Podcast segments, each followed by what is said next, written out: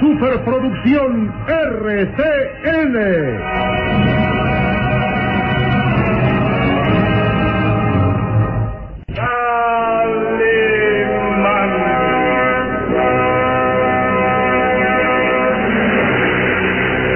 Caballero con los hombres, Galante con las mujeres. tierno con los niños, implacable con los malvados. Así es, Calimán, el hombre increíble.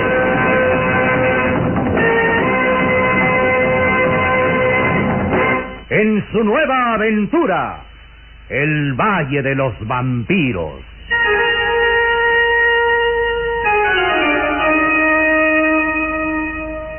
El Valle de los Vampiros. Interpretado estelarmente por la bella actriz del cine nacional, Carmelita González, Eduardo Arosamena, Luis de Alba, Ofelia de la Fuente, Ketty Valdés y como narrador Isidro Olace, e interpretando a Calimán, el propio Calimán, un libreto original de Víctor Fox.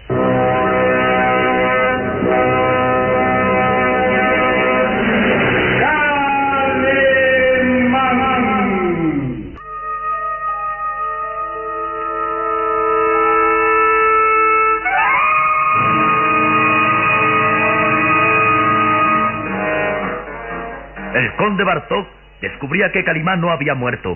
Amadea, la bruja, le confesaba que el hombre increíble había escapado de las grutas de los páramos valido de sus poderes asombrosos de hipnotismo y magia. La diabólica mujer mostraba su cuerpo lleno de quemaduras producidas al caer en la hoguera y el conde Bartok se encendía de cólera al saber que su enemigo mortal estaba aún vivo. Descargaba toda su furia contra la hechicera que gritaba enloquecida al sentir cómo el látigo manejado por las huesudas manos del conde rasgaba sus carnes y la bañaba en sangre. Aquella despiadada golpiza despertaba el rencor y la sed de venganza de la bruja, quien juraba que se vengaría del siniestro personaje y en complicidad con su hijo Jorvik planeaban convertir en monstruo a Ruth de Tornel para que el conde enloqueciera de angustia y dolor al ver a la mujer deseada convertida en repulsivo y espantoso ser.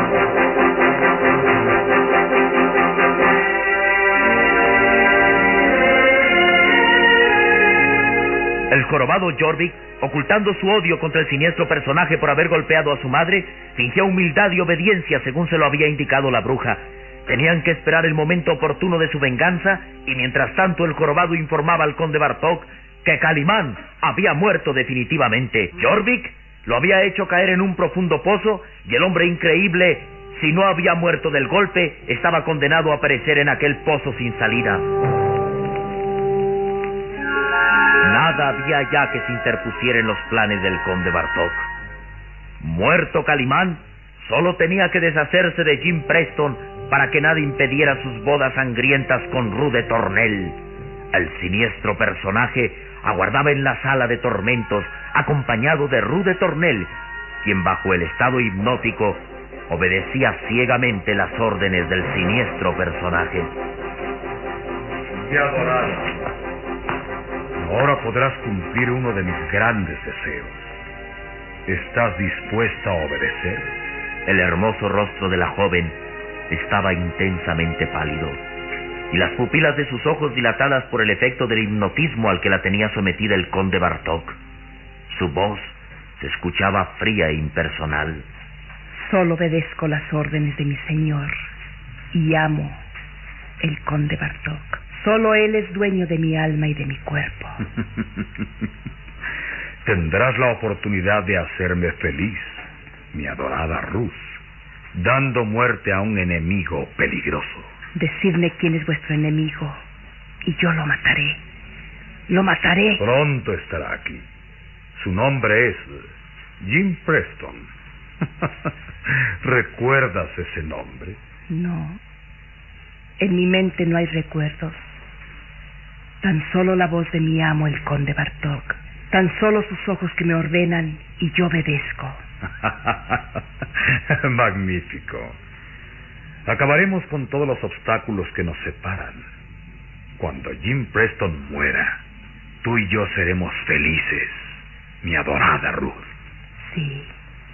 Felices. Muy felices. todo terminará en esta hermosa sala de tormentos. Aquí donde siglos atrás se ha dado muerte a los enemigos.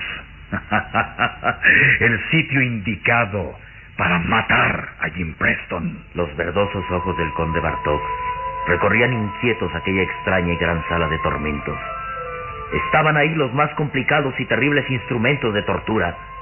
De pronto, el siniestro personaje reaccionó al ver que entraba el jorobado Jorvik, cargando sobre su voluminosa joroba el cuerpo inmóvil de Jim Preston. Mi señor, aquí está el prisionero. Inconsciente aún. He tenido que cargarlo sobre mis espaldas. Avanza con él, Jorvik.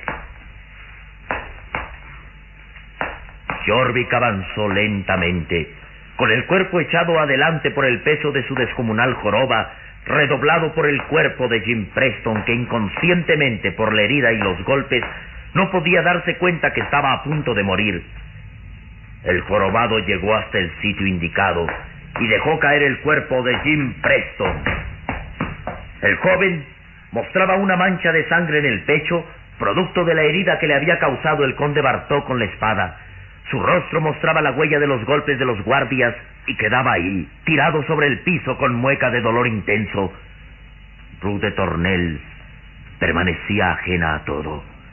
Ni un músculo de su bella cara se movía al estar frente al hombre amado a quien pronto iba a dar muerte. Ruth de Tornel no era dueña de sus actos. El conde Bartok la mantenía bajo dominio hipnótico y obedecía ciegamente sus palabras. Bien, acabemos esto de una vez. Muerto Calimán solo nos resta matar a Jim Preston. y serás tú, tú mi adorada Ruth, quien dé muerte a este hombre. Mataré a vuestros enemigos, señor. Estoy para obedecer tus órdenes. El conde Bartok sonrió triunfante. Sus pálidas y huesudas manos tomaron un largo cuchillo de hoja reluciente y lo depositó en las frágiles manos de Rude Tornel. Con este cuchillo darás muerte al enemigo, mi adorada Ruth. Vamos, tómalo entre tus manos. Sí, mi señor. Obedezco. Obedezco. Ruth de Tornel se aproximó al cuerpo de Jim Preston. Con movimientos mecánicos y ajenos a su mente, se inclinó hasta mirar de frente al joven y sus manos oprimieron fuertemente el filoso cuchillo. Es Jim Preston. ¿Te recuerda algo ese nombre? No. Mi cerebro no tiene recuerdos. Solo escucho vuestra voz, Señor, y obedezco vuestras palabras. Bien. Levanta el cuchillo. Obedezco, mi Señor. Y ahora clava el puñal en el pecho de este hombre. Mata a Jim Preston. Mátalo.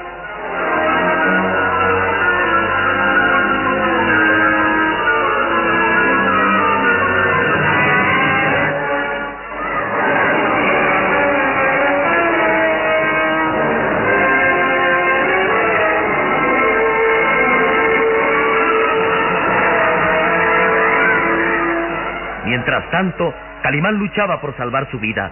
Había caído en el pozo que Jorvik abriera sus pies moviendo una palanca. Sus maravillosos reflejos, su agilidad de atleta y su instinto de conservación le habían salvado la vida. Al sentir que caía al vacío, sus manos se aferraban a un pequeño saliente del pozo. Apenas una grieta entre el muro circular del pozo le servía de sostén. Sus recias y musculosas manos se aferraban a aquel pequeño punto de salvación. Sus dedos como garfios de acero se hacían a la grieta, soportando todo el peso de su atlético cuerpo.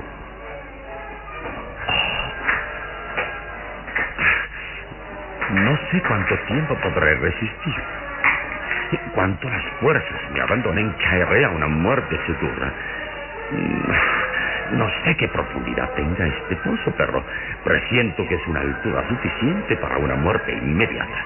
Calimán estaba a unos 10 metros aproximados de la salida del pozo, colgando de aquella grieta del muro, balanceando el cuerpo peligrosamente y a punto de caer hasta el fondo, donde sufriría una muerte instantánea. Todos los músculos de su atlético cuerpo estaban en tensión. Soportaba el peso de su cuerpo deteniéndose con los dedos clavados en la grieta. Pero ¿cuánto tiempo iba a soportar así? Solo tengo una oportunidad de salvación. Tratar de trepar por el muro para alcanzar la salida. Veamos. Calimán buscó ansiosamente la hendedura de otra grieta donde apoyar una mano para trepar un poco. Ahí, 50 centímetros arriba de mi cabeza, hay un pequeño saliente en el muro. Trataré de alcanzarlo. ¡Vamos! En un movimiento rápido, Calimán se soltó de una mano colocándola de inmediato en la grieta que estaba a unos centímetros de su cabeza. Había estado a punto de caer a lo más profundo del pozo, pero su ansiedad de vivir era mucha y ya había logrado trepar un poco. Lo logré. Ahora a buscar otro punto de apoyo. Los azules ojos de Calimán se movían escudriñantes. Buscaba otra hendedura en el muro por donde asirse para trepar. Era algo impresionante ver a Calimán, enfundado en su blanca casaca de seda y pantalón ajustado al estilo hindú, como un blanco fantasma, pendiente entre la vida y la muerte tan solo de las grietas de aquel muro resbaladizo y húmedo. Pero un hombre de los conocimientos, de la fortaleza física y mental de Calimán, no podía morir sin intentar luchar hasta el último instante. Poco a poco sus ojos, acostumbrados a la semioscuridad del pozo, descubrían hendeduras en el muro y eran puntos de salvación. Bien. Este es el momento definitivo. No puedo soportar mucho tiempo estar así colgando. Debo tratar de trepar lo más pronto posible, lograr un ritmo perfecto en los movimientos de mi cuerpo y escalar sin descanso hasta alcanzar la salida del pozo o caer a una muerte segura. Calimán estaba bañado en sudor. Todo su atlético cuerpo vibraba por la tensión y el esfuerzo.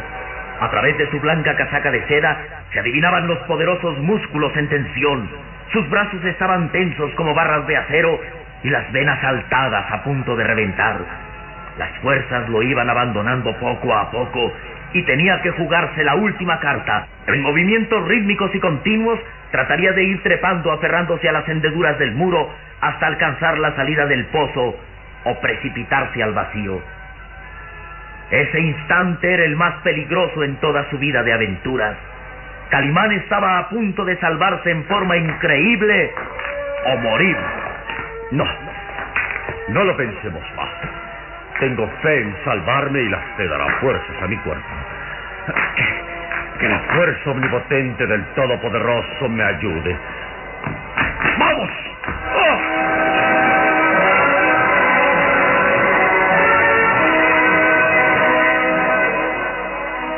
Mientras tanto, Rude Tornel se disponía a matar a Jim Preston. Estaba rígida, inmóvil ante el hombre que amaba, sosteniendo el filoso cuchillo entre sus manos y escuchando las órdenes del conde Bartok. Mátalo. Descarga la puñalada en su pecho. Mátalo. Rude Tornel, hipnotizada, obedecía ciegamente las órdenes. Oprimió el cuchillo y se disponía a dejarlo caer en el pecho de Jim Preston cuando el joven se movió dolido. Recobraba el sentido y Rude Tornel se detenía indecisa. Oh, mira, señor, el prisionero recobra el sentido. Sí, pero no será por mucho tiempo. Ruth, ¿me escuchas? Sí, os escucho, mi señor. Mata a ese hombre. Descarga la puñalada en su pecho. Era entonces cuando Jim Preston abría los ojos y descubría muy cerca de él a Rude Tornel dispuesta a clavarle el cuchillo. Ruth, mi vida, ¿qué te pasa? ¿Por qué me amenazas con ese cuchillo? Aquella voz hacía reaccionar contenida a la joven, quien de pronto parecía librarse del dominio hipnótico del conde Bartok.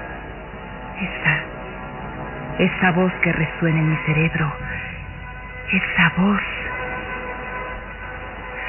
Ruth, ¿qué haces? Ruth, espera. Eh, mira, señor, la señorita de Tornel parece que, que ya no obedece sus órdenes. Mátalo. Mátalo.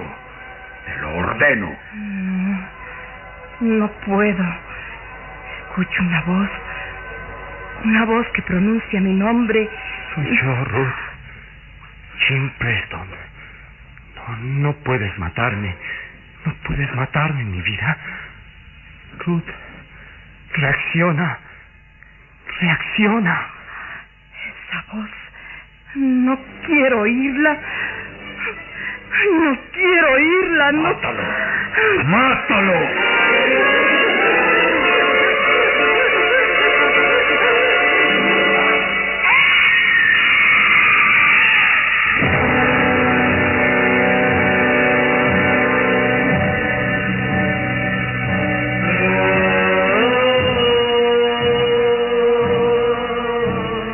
Alguien más presenciaba aquella escena. Una pequeña sombra se había deslizado hasta la sala de tormentos y veía aquella situación de peligro para Jim Preston, que iba a ser asesinado por Ruth de Tornell. Era el pequeño Solín. Dios mío. La señorita de Tornel va a matar a Jim Preston. Ella obedece las órdenes del conde porque está hipnotizada. Solín, quien cansado de esperar el retorno de Calimán, se había aventurado a penetrar al castillo y guiado por las voces había llegado hasta la cámara de tormentos donde Jim Preston iba a ser asesinado. El muchacho se desesperaba. Oh, oh, pero, pero, ¿dónde está Calimán? Me dijo que salvaría a la señorita de Tornel. Entró al castillo junto con el señor Preston disfrazados de caballeros de la muerte. ¿Y qué es lo que pasa? Calimán no está aquí y el señor Preston va a ser asesinado por la señorita de Tornel, que sigue hipnotizada. El conde Bartok, ajeno a la presencia de Solín, se desesperaba al ver que la voz de Jim Preston rompía el estado hipnótico de Rude Tornell. Y Jorvik decía temeroso. Eh, señor, mirad. La muchacha parece que recobra el conocimiento al escuchar la voz de este hombre. Sí, tal parece que los sentimientos del amor son más fuertes que el hipnotismo. Ruth, vida mía, tienes que reaccionar. Escúchame. Soy yo, Jim Preston. Jim Preston. Jim Preston. Sí. Jim Preston. Recuerdo. Recuerdo ese nombre. Nos queremos. Nos amamos con todo el alma, Ruth. Y tú no puedes matarme. No. No puedo matar a Jim Preston. El subconsciente de Rude Tornell se revelaba. A pesar de estar hipnotizada, no podía convertirse en asesina del hombre que amaba. El conde Bartok se daba cuenta que perdía dominio sobre la muchacha, que hacía esfuerzos terribles por dominarla mentalmente. Obedece, Ruth de Tornell. Obedece. Es el conde Bartok quien te ordena matar a Jim Preston. No lo escuches, Ruth. No, no lo escuches. Reacciona, Ruth. Dios mío. Dios mío. El conde Bartok, ciego de ira, descargó un fuerte golpe contra Jim Preston. ¡Basta, maldito! ¡Basta! Y el joven perdía el sentido nuevamente. Al instante, Rude Tornell volvía a quedar hipnotizada. Debo matar a Jim Preston. Es enemigo de mi señor, el conde Bartok, y debo matarlo. Sí, sí, Ruth. Mátalo. Hunde el cuchillo en su pecho. Mátalo. Y el pequeño Solín desde su escondite lo veía todo. Va a clavarle el cuchillo. Tengo que impedirlo. Rápidamente el muchacho buscó entre sus ropas y encontró el arma favorita de Calimán. La cerbatana con la que Calimán lanza dardos omníferos. Dios mío, ayúdame. Dame fuerzas y valor para lanzar un dardo. El muchacho apuntó cuidadosamente con la cerbatana, al mismo tiempo que Rude Tornell iba a descargar la puñalada contra Jim Preston. Matar. Matar a Jim Preston. Sí, sí, mátalo. Mátalo. Y antes de que el puñal cayera sobre su víctima, algo, un pequeño dardo danzado con precisión se clavó en el cuerpo de Rude Tornell. Y Rude Tornell cayó desplomada. El dardo somnífero lanzado por Solín había hecho blanco perfecto y la joven parecía muerta. Mirad, mirad, señor. La señorita de Tornel está muerta, muerta. ¿Muerta, dices? Sí, sí, sí, señor. No respira, su corazón no late y su cuerpo está frío, rígido. Está muerta. ¿Pero quién? ¿Quién fue el asesino? ¡Ay! Eh, mira, señor, el muchacho, el muchacho amigo de Calimán trata de escapar. Solín trataba de llegar a la puerta, pero el jorobado Jorvik se lanzó contra él furioso. ¡Suéltame! ¡Déjeme! ¡Déjeme, maldito! ¡Déjeme! pequeño asesino! ¡Déjame! Tú, mocoso, has matado a la mujer que adoro y vas a pagarlo con tu vida. ¡Vas a morir!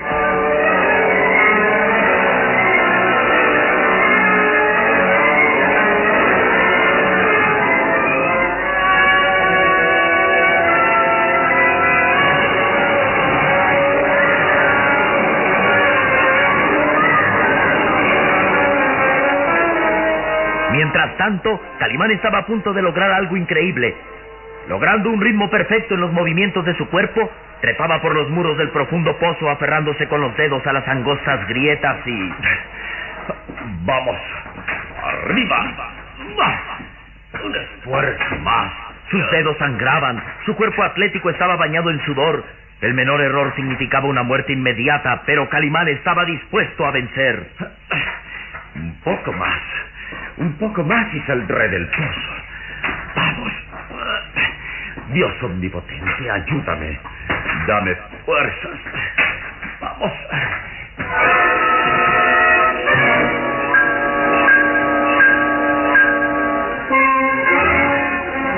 Solín había sido reducido a la impotencia. Jorvik lo sostenía fuertemente por la espalda y amenazaba con clavarle en la garganta el filoso garfio de acero. El conde Bartok examinaba cuidadosamente la singular cerbatana con la que se lanzaban dardos omnívoros. ¿Esta fue el arma con la que atacaste a Ruth de Tornel? Sí, para evitar que ella matara al señor Preston. Usted la está obligando a convertirse en asesina y, y tuve que evitarlo. ¿Y para eso la mataste? ¿Calimán te ha enseñado a matar? Pequeño e idiota asesino. No, ni Calimán ni yo somos asesinos. De Tornel está muerta. No, no, no está muerta. Escuche bien. Ella solo está adormecida. El dardo que se clavó en su cuerpo tiene un fuerte narcótico. La mantendrá seis horas así, como, como si estuviera muerta. Su corazón no late, no respira y está rígida, pero, pero al cabo de seis horas recobrará el sentido. Ni Calimán ni yo somos asesinos. Ella despertará. Bien. Esperemos a que transcurra ese tiempo.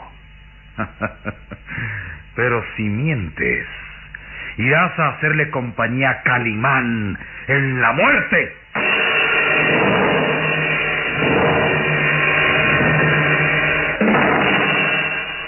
¿Qué suerte le espera a Solín, prisionero del conde Bartok? ¿Recobrará la vida a Rude Tornel? ¿Matará a Jim Preston? ¿Y Calimán logrará escapar del pozo o morirá el hombre increíble?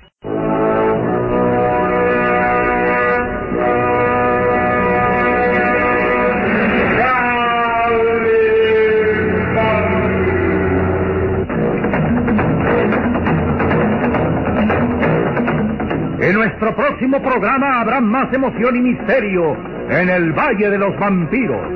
Y recuerde, donde se haya una injusticia que reparar, o la emoción de una aventura, o la belleza de una mujer, ahí está.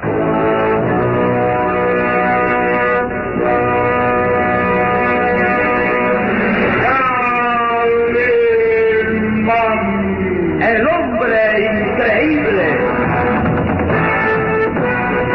Fue otra radionovela estelar de producciones RCN realizada por Alfa.